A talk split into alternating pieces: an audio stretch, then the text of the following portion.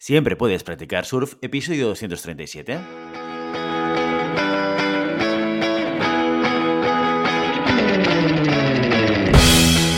Bienvenido y bienvenida a Siempre puedes practicar surf, el podcast diario sobre recursos humanos. Este podcast está pensado para profesionales de recursos humanos, gerentes o jefes de equipo y podrás encontrar técnicas, consejos, ideas, conceptos y noticias sobre la gestión de personas. Eso sí, con un enfoque práctico y aplicable.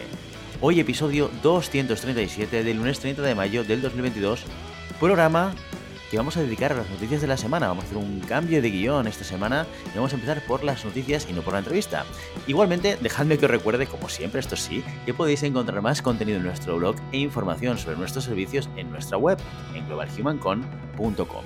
Desde allí os podréis apuntar a nuestra newsletter para no perderos nuestros webinars, streamings y todo el contenido de actividades que organizamos desde la consultoría Global Human Consultants. Hoy es lunes, pero lo dedicamos, ya os lo he dicho, al programa de la actualidad. Recopilamos las noticias más relevantes de los últimos días para que tengáis la oportunidad a través de este podcast de estar al día de lo que pasa en el sector de la gestión de personas. Empezamos. Estamos ya cerrando el mes de mayo y vamos a empezar con dos noticias bastante duras. La primera de ellas la encontramos en el medio digital Business Insider y dice lo siguiente, dice, el gigante sueco FinTech Klarna despedirá a 700 trabajadores, un 10% de la plantilla. Klarna es una compañía especializada en el segmento comercial del compre ahora y paga después y ofrece una variedad de opciones para los clientes que desean diferir el pago de sus compras.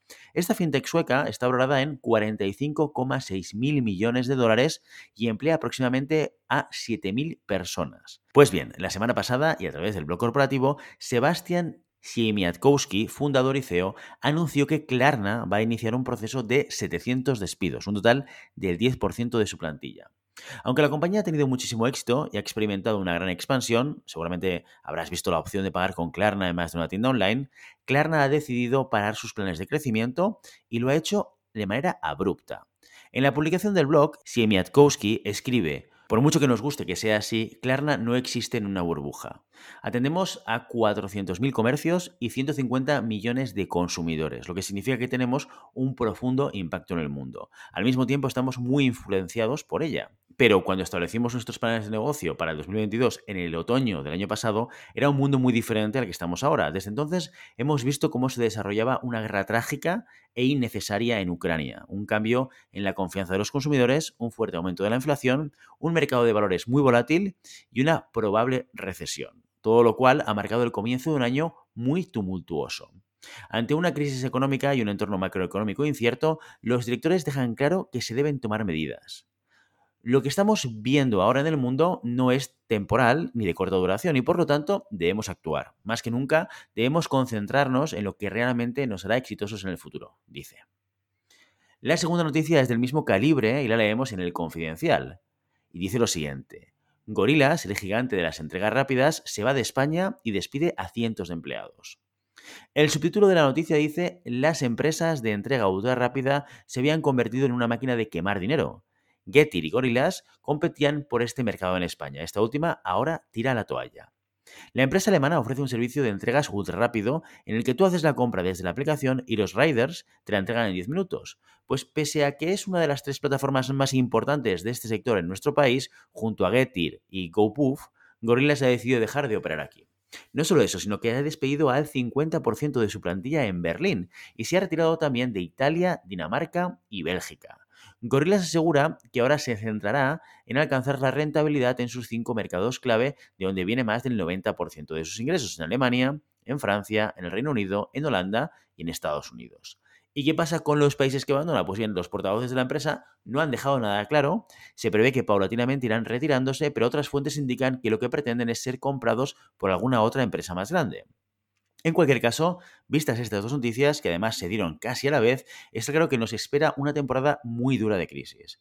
¿Cuántos llevamos ya? Bueno, sea como sea, estas dos noticias también han dejado ver la cara más amable de la sociedad. Y es que tras conocerse los planes de Klarna y Gorilas, en LinkedIn hubo una movilización masiva de gente para recomendar perfiles, ofrecer servicios y ayuda, proponer sus vacantes abiertas, etcétera, etcétera. Y así intentar paliar el daño de las personas que ahora se han quedado sin trabajo. ¿Te habías enterado de la noticia? ¿Conocías estas dos empresas? Dímelo en comentarios. Continuamos con la programación noticiera en equipos y talento. Con este titular, el fenómeno de la gran renuncia llega a España. Antonio Núñez, de Paragon Partners, y José Ramón Pin, de IS, lanzan la publicación del ambicioso informe La gran renuncia, claves para atraer, retener y ganar la batalla del talento en España, basado en una encuesta digital de 2.430 CEOs y altos directivos y en la que destacan que las empresas españolas son cada vez más conscientes de la importancia de la retención del talento. Y es que desde hace dos años se ha venido confirmando que la tendencia al abandono de los puestos de trabajo está al alza. Y aunque este fenómeno sigue siendo más habitual en Estados Unidos o en Inglaterra, los directivos españoles empiezan a considerar el hecho como preocupante. O al menos el 50% de ellos le preocupa la situación. De hecho, el 30% de los CEOs encuestados confiesa que ha detectado una mayor rotación de personal en los últimos dos años que en épocas anteriores. Pese a todo, este abandono no se hace porque sí. Según los encuestados, el 67% reconoce que sus empleados se van para encontrar oportunidades que mejoren sus condiciones actuales. ¿Hacen algo responsables de la gestión del talento por mantener la fidelidad de sus equipos? Según los datos del informe, 7 de cada 10 cuentan con planes de retención de talento, pero solo el 5% tiene una persona dedicada exclusivamente a llevarlos a cabo. Seguimos en el mismo vídeo para leer el siguiente titular. El teletrabajo registra cifras récord en España.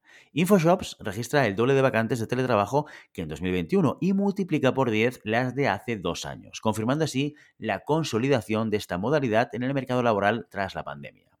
Mónica Pérez, la directora de comunicación y estudios de InfoJobs, señala que hay dos hechos que están incidiendo en esta evolución. Por un lado, la necesidad de incluir cierto margen de flexibilidad presencial para atraer talento en algunos puestos con poca competencia, porque estos perfiles profesionales se han acostumbrado a modalidades híbridas.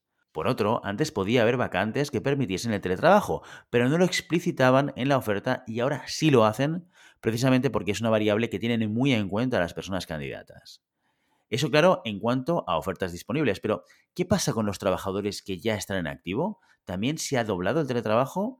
Pues lo cierto es que no. De hecho, todo lo contrario. Si bien es verdad que el porcentaje de personas que teletrabajan es mucho mayor que antes de la pandemia, si observamos los datos de la EPA, las personas que pasaban más de la mitad de los días trabajando desde casa era el 16,2% en el año 2020. Y ahora en 2022 este porcentaje ha pasado a ser del 7,5%. Es decir, de 3 millones de teletrabajadores hemos pasado a 1,5.